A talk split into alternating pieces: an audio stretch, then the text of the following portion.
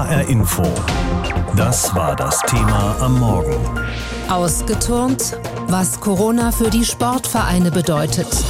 Ja, wie sich diese Corona-Einschränkungen auswirken, das ist so unterschiedlich wie die Vereine selbst. Der Hessische Landessportbund hat die Vereine jetzt in einer Umfrage gefragt, wie sich denn Corona bei ihnen auswirkt. Und heute werden die Ergebnisse vorgestellt. Unsere Reporterin Ann-Kathrin Hochstrat hat sich schon mal vor dieser Veröffentlichung umgehört. Seit März ist Sport machen ganz anders als sonst.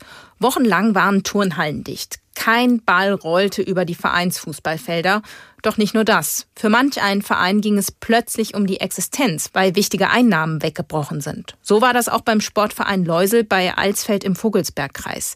Dem Fußballverein fehlen die Einnahmen aus Wochen, berichtet der Vorsitzende Marco Meyer. Im März war es schon äh, sehr schwierig, weil wir haben bei uns oben noch eine Gaststätte mit dabei im Sportverein und die mussten wir natürlich auch schließen und da sind uns halt quasi die ganzen Einnahmen, die wir so haben, so nebenbei, wo wir so alles mit noch finanzieren, sind uns damals halt komplett weggebrochen. Und das war eine ganz schwierige Zeit und haben uns echt überlegt, wie wir da über die Runden kommen sollen mit dem Verein. Die Sportvereinigung sei dankbar gewesen für die schnelle Reaktion der Landesregierung, erklärt Marco Meyer. Und so habe der Verein noch im Frühjahr finanzielle Hilfen beantragt und auch bekommen. Doch die können nicht ausgleichen, dass den Vereinen die Einnahmen von Stadtfesten, Bratwurst oder Ticketverkäufen fürs ganze Jahr fehlen. Und besonders kleine Vereine wie die Spielervereinigung Leusel oder Asteras Offenbach trifft das hart. In dem noch jungen Verein wird Futsal, also Hallenfußball und Basketball gespielt. Die Spieler machen Kontaktsport und sind auf die Halle angewiesen, erklärt Spiros Solakis. Er ist der Vorsitzende des Vereins. Finanziell steht sein Verein noch gut da, sagt er. Aber die Pandemie geht an die Substanz der Vereinsmitglieder. Natürlich gibt es mal Phasen, wo wir trainieren dürfen. Dann gibt es wieder Phasen, wo wir gar nicht trainieren dürfen. Natürlich gibt es auch Phasen, wo wir auch selber nicht trainieren möchten, wie aktuell in Offenbach jetzt sind die Fallzahlen sehr hoch. Da macht das natürlich wenig Sinn. Also da sehen wir uns auch in der Verantwortung, unseren Beitrag zu leisten und auch auf Training zu verzichten.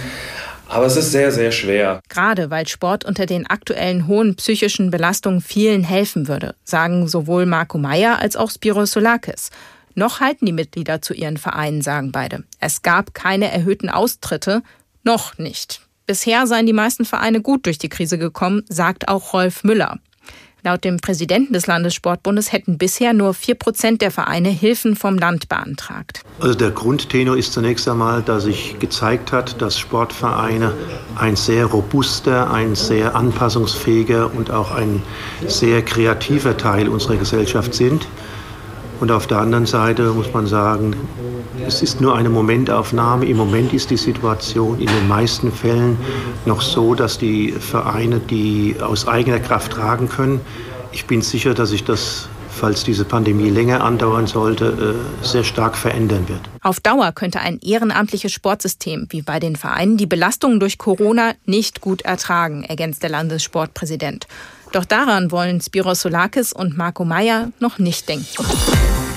Sport machen, so wie früher, also vor Corona, im Fitnessstudio, in der Squashhalle mit der Truppe zusammen Volleyball spielen, das ist irgendwie lange her.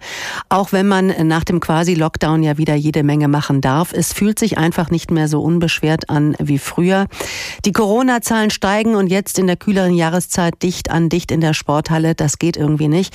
Und dadurch geht die Krise natürlich auch den vielen Sportvereinen alles andere als spurlos vorüber. Viele haben wirklich Existenzsorgen.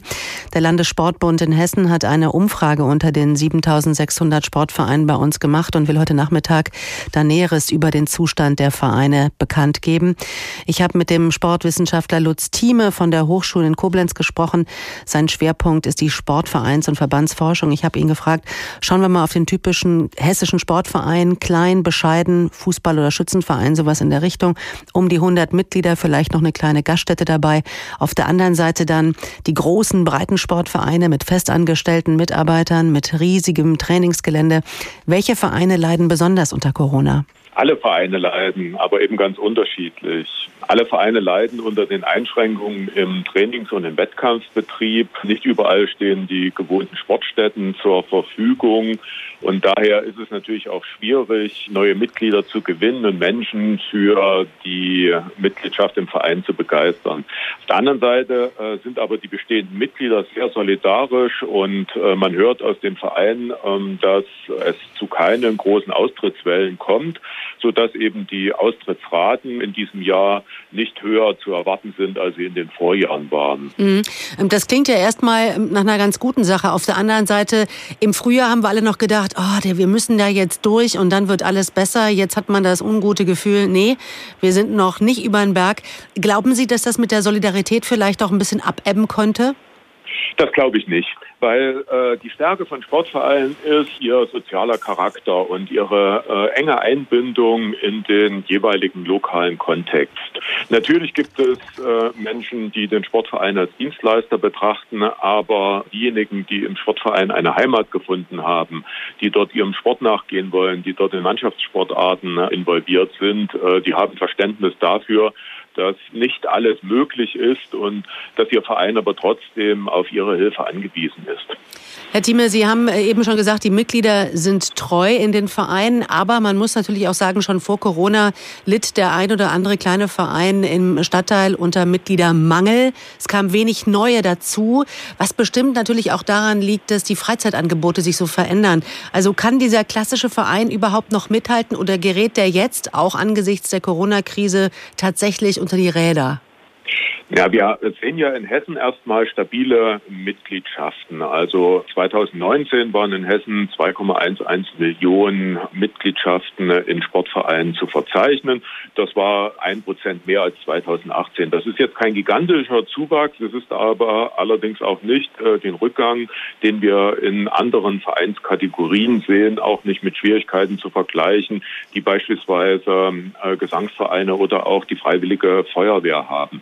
Also insbesondere Sportvereine sind für die Menschen attraktiv, die nicht nur Sport konsumieren wollen, sondern eben auch die Möglichkeit haben wollen, ihren Sport selber zu gestalten. Das schafft dann sozialen Austausch oder auch Ausgleich, fördert die Partizipation und hilft dann eben auch Konflikte äh, zu bewältigen und Konflikte dann auch miteinander auszutragen. Also Vereine sind besonders stark in Mannschaftssportarten und äh, sind eben bei Kindern und Jugendlichen, und das ist bestimmt auch wichtig, hervorragende Sozialisationsinstanzen. Und das wissen dann eben auch die Eltern. Und deswegen ist die Organisationsrate bei Sportvereinen im Bereich von äh, Kindern und im frühen Jugendalter dann auch am größten. Und jetzt haben wir aber Corona. Und was ist, wenn das alles nicht geht und äh, wenn das dann eben alles wegbricht? Was für Folgen hat das denn für uns als Gesellschaft, wenn das Vereinsleben so, so brach liegt? Gerade auf dem Land, in den kleineren Kommunen, wo das Wochenende immer dem Verein gehörte. Ich bin auch so aufgewachsen. Ja, Vereine, die nicht mehr ihre Leistungsfähigkeit abrufen können oder die vielleicht auch untergehen, sei es mit Corona oder wegen Corona oder auch äh, davor und danach, die hinterlassen natürlich eine Lücke in ihrem unmittelbaren sozialen Umfeld. Da fehlt was. Und sowas wird uns erst bewusst, wenn äh, dann der Verein plötzlich nicht mehr da ist. Und insofern verwundert es mich auch nicht, dass ich äh, Rückmeldungen bekomme, dass Menschen sagen, Mensch, als der Verein zumachen musste wegen Corona, da ist uns erstmal bewusst geworden, was wir vom Verein Sport, aber eben auch darüber hinaus vom Verein eigentlich haben. Und ich hoffe auch darauf, dass es äh, so ein Rückbesinnungsgefühl gibt, äh, wenn die Vereine wieder ihre Leistungen anbieten, wenn die Vereine sich äh, gegebenenfalls dann auch wieder in der Öffentlichkeit stärker zeigen können. Wenn wir Corona bewältigt haben, dann wird uns, glaube ich, auch bewusst, was wir an sozialen Austausch haben und was wir dann letzten Endes auch an Sportvereinen haben. Und insofern kann ich mir schon vorstellen, dass gut aufgestellte Vereine äh, auch gestärkt aus der Corona-Krise herauskommen, weil ja auch Corona-Innovationsschübe erfordert hat, die gut aufgestellte Vereine auch für sich angenommen und realisiert haben. Die Antwort auf diese Frage ist ziemlich klar. Das ist eine mittlere Katastrophe. Das Coronavirus macht viele Dinge zunichte, die uns normalerweise Spaß machen, weil wir sie gemeinsam mit anderen tun. Sport im Verein gehört auf jeden Fall dazu. Die Vereine hier bei uns in Hessen haben deswegen große Probleme. Da treten Mitglieder auf einmal aus wegen der Corona-Pandemie. Oder sie zahlen keine Beiträge mehr, weil ja nichts stattfindet. Zuschauer kommen natürlich auch keine mehr ins Stadion bei einem Spiel, weil die gar nicht erst reingelassen werden. Die Kosten aber laufen meistens weiter für die Vereine. Ganz ähnlich ist die Lage auch bei den Fitnessstudios, die privat betrieben werden. Allerdings, wie so oft in einer Krise, gibt es auch Leute oder ganze Branchen, die gerade profitieren. Die Anbieter von Sportkursen im Internet zum Beispiel oder auch Hersteller von Heimtrainingsgeräten. Die machen gerade gute Geschäfte. Worauf es dann ankommt, wenn wir solche Möglichkeiten nutzen, das hat sich unsere Reporterin Anna Vogel genauer angeschaut. Stefanie Hackler-Siesenop fühlt sich fit. Dafür trainiert die blonde Frau aus Nauheim bei Groß-Gerau auch sechsmal die Woche. Seit dem Beginn der Corona-Pandemie allerdings nicht mehr wie sonst im Fitnessstudio, sondern direkt nach dem Aufstehen zu Hause mit der App Gymondo. Ich mache es im Wohnzimmer, rolle meine Matte aus, lege das Handtuch drauf. Man sucht sich ein oder zwei Programme unter einer diversen Auswahl von verschiedenen Yoga, Pilates, mach dich krass. Und dann hampelt einem da vorne einer einen vor und äh, man hampelt das nach und es sind sehr, sehr gute Erklärungen. Ob mit Medizinball, Kurzhanteln oder dem eigenen Körpergewicht. Bei der App, die Stefanie Hackler-Sisonop nutzt, kann sie genau angeben, was sie will. Und das Training zu Hause bedeutet für sie auch echte Vorteile. Man spart einfach sehr viel Zeit, man hat die Fahrerei nicht, man muss sich nicht umziehen, man muss nicht warten, bis der Kurs anfängt. Ich springe halt von Fernseher unter die Dusche und bin fertig. Und billiger ist das Jahresabo für einmalig rund 80 Euro auch. Dass Online-Angebote boomen, zeigen auch andere Beispiele. Das Unternehmen Peloton etwa bietet Bikes für zu Hause mit entsprechenden Trainingsprogrammen. Das nutzen inzwischen drei Millionen Sportler, so Peloton. Und die, die vor der Corona-Pandemie schon dabei waren, würden jetzt im Durchschnitt doppelt so viel trainieren. Grund für Stiftung Warentest, entsprechende Online-Angebote zu testen. Zum Ergebnis sagt Testerin Claudia Till, also die Unterschiede zwischen den Programmen sind relativ groß. Eine gute Kursqualität haben wir festgestellt, bieten mehrere, zum Beispiel Gimondo, Fitnessraum und Bodyshape. Auch teilweise MyFitnessstudio. Ähm, wo es hapert, ist oft, was zum Beispiel auch die individuelle Trainingsempfehlung angeht. Und so könne es durchaus sein, dass die persönlichen Angaben zu Trainingsstand, Gewicht und Vorerkrankungen gar nicht mit in die Programmauswahl fließen. Ein Punkt, den auch Josef Wiemeyer kritisch sieht. Er ist Professor für Sportwissenschaft an der TU Darmstadt. Darmstadt und mahnt, jeder sollte sich vor einem Online-Training bewusst machen, ob er gesundheitlich dazu in der Lage ist. Denn eine Kontrolle durch einen Trainer gäbe es schließlich nicht. Und mit ihm fehlen auch motivierende Momente, so wie Meier. Dass neben mir jemand steht, der vielleicht auch schwitzt und ächzt und ja, mit dem ich mich mal ein bisschen abstimmen kann. Auch ein Übungsleiter, der natürlich sehr genau erkennen kann, wie es mir geht. Trotzdem kann auch ein Training mit einem Online-Angebot nachhaltig funktionieren, so der Professor für Sportwissenschaft. Denn der Effekt Effekt eines Trainers sei vor allem am Anfang wichtig. Wenn ich erlebe, oh wunderbar, ja, das, da spielen sich Effekte ein, dann ist es klar, dann entsteht so eine Motivation von innen heraus, weil ich einfach sehe, das bringt mir etwas. Und dann ist die Gruppenkonstellation und das Verhalten des Trainers nicht mehr so wichtig wie zu Beginn. Wie Meier glaubt, Online-Angebote können bislang nur in bestimmten Fällen gut klappen. Ich denke, für bestimmte Menschen ist das auf jeden Fall eine wirkungsvolle Alternative. Zum Beispiel, wenn es also Menschen sind, die zum Beispiel gewohnt sind zu trainieren. So wie Stefanie Hackler-Siesenop. Sie hat keine Probleme damit, sich selbst zu motivieren, war ohnehin nicht wegen sozialer Kontakte im Fitnessstudio und hat deshalb dort ihr Abo inzwischen gekündigt. Dass sie überhaupt auf das Training mit App aufmerksam geworden ist, ist für sie eine der positiven Seiten von Corona. Immer mehr Menschen infizieren sich mit Corona. Wer hat da noch Lust auf Sport im Verein? Noch dazu jetzt im Herbst geschlossene Räume wie eine Turnhalle oder Kontakt mit vielen Menschen wie in einer Mannschaft sind schließlich Risikofaktoren. Das alles hat natürlich Folgen für die rund 7600 Sportvereine in Hessen. Der Landessportbund will da heute Zahlen dazu veröffentlichen, wie groß die Belastung der Vereine ist und welche Unterstützung sie brauchen. Der größte Breitensportverein Hessens bzw. sogar Deutschlands ist die Turngemeinde Bornheim in Frankfurt und Peter Völker ist der Vorsitzende der TGB und das schon seit bald 40 Jahren. Damals war es noch ein kleiner Nachbarschaftsverein mit ein paar hundert Mitgliedern. Heute sind es 30.000. Und ich habe Peter Völker gefragt, wenn Sie zurückschauen, als es losging mit Corona, wie war das für Sie bei der TG Bornheim? Es war zunächst ein Schock, ein Schock für die Mitglieder, ein Schock für unsere Mitarbeiter, für uns alle.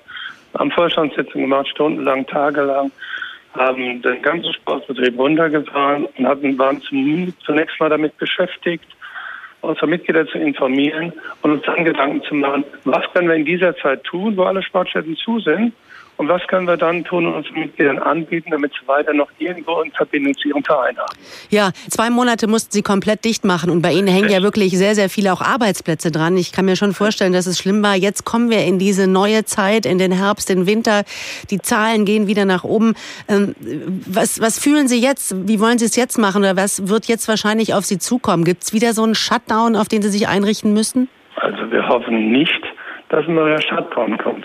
Weil eins dürfen Sie nicht vergessen, der Sport verbinden die Menschen. Der Sport ist ganz wichtig für die Menschen. Und wir tun alles mit unseren Hygieneregeln, damit wir auch weiter Sport treiben können. Es geht ja nicht nur um die Mitarbeiter, es geht vor allen Dingen auch um 30.000 Mitglieder. Ja. Wenn Sie die Senioren sehen, die zum Beispiel beim Stuhlgymnastik zusammen sind oder die Kinder beim Eltern- und Kindturnen, dann wissen Sie, wie wichtig diese soziale Gemeinschaft ist. Und wir müssen nur darauf achten, dass wir die Hygieneregeln einhalten. Gibt es denn eigentlich viele Menschen, Sie sind ja wirklich ein großer Betrieb, die nicht mehr kommen, Sportarten, die einfach auch nicht mehr stattfinden? Kaum. Die erste Sportart, die wir jetzt eingestellt haben, war Coronarsport weil es wirklich eine Risikogruppe ist. Nachdem die Inzidenz wieder hochgegangen ist, haben wir gesagt, in einer Gruppe haben die Mitglieder gesagt, das ist uns jetzt zu so gefährlich. Das haben wir eingestellt. Alles andere passen wir unsere Hygieneregeln regelmäßig an, von der Anzahl der Teilnehmer. Und die Leute kommen und freuen sich. Aber wir sind auch dabei, noch einmal mehr ins Virtuelle zu gehen, digitale Angebote zu bringen und auch viele, viele Outdoor-Angebote zu bringen. So machen wir jetzt auch Outdoor-Yoga, bei uns auch. Das ist wichtig, dass wir auch draußen den Menschen die Chance geben zum Sport treiben. Haben Sie schon viele Mitglieder verloren, Leute, die gesagt haben, wir können es uns einfach nicht mehr leisten, dann machen wir es lieber nicht mehr? Nein, ich glaube nicht, dass die wirtschaftlichen Gründe eine Rolle spielen. Natürlich gibt es auch Menschen, die jetzt sagen, oh Corona und das ist mir zu gefährlich, obwohl wir eine super Lüftungsanlage haben. Aber äh, wir haben etwas vermehrt Austritte, aber es ist noch überschaubar. Ja, wenn Sie mal so in die Bücher uns mit reingucken lassen bei der TG mhm. Bornheim, die finanziellen Folgen, kommen Sie wegen Corona in Not und wie gehen Sie damit um? Nein, wir kommen nicht in Not. 95 Prozent unserer Einnahmen sind Mitgliedsbeiträge und die geben wir aus im Wesentlichen für unsere Übungsleiter und Trainer. Ja, und wenn wir einen dramatischen Mitgliederrückgang hätten, dann müssen wir sicherlich reagieren im Angebot. Aber das haben wir bisher nicht und bisher kommen wir bis sehr gut auch wirtschaftlich durch diese Krise kommen, weil wir keine bezahlten Sportler haben und weil wir nicht von Sponsorengeldern abhängig sind. Mhm. Immer wieder werden wir alle jetzt gerade ermahnt von der Politik, unser Sozialleben doch bitte, bitte einzuschränken. In Deutschland sind Sportvereine für viele der Dreh- und Angelpunkt, eigentlich so der Mittelpunkt ihres Soziallebens. Wie groß Stimmt. ist Ihre Sorge, dass das wegfällt? Die ist sehr groß. Wissen was uns fehlt? Sind die ganzen Veranstaltungen, das Zusammenkommen. Wir hätten jetzt am Samstag einen großen bunten Abend. Das haben wir natürlich abgesagt. Eine Mitarbeiterweihnachtsfeier werden wir nicht durchführen können. Dieser soziale Halt dieser soziale Kit quer durch die Abteilung, der geht verloren. Und sehen Sie mal die Herzlichkeit, die Wärme, die wir miteinander hatten, die ist natürlich nicht mehr da. Das ist sehr schwierig, aber das trifft im Grunde alle. Wir müssen zumindest schauen, dass wir in kleinen Gruppen erhalten. Ich habe Ihnen von der Stuhlgymnastik erzählt oder von den Seniorenturnen. Die freuen sich, mit 15 Leuten sich mal zu treffen, zu schwätzen, zu babbeln, sagten hier bei uns, ein bisschen zusammen zu sein, so ein bisschen Gemeinschaft zu haben, auch wenn es 1,50 Meter Abstand ist und wir dann auch noch eine Maske mit haben. HR Info. Das Thema. Wer es hört, hat mehr zu sagen.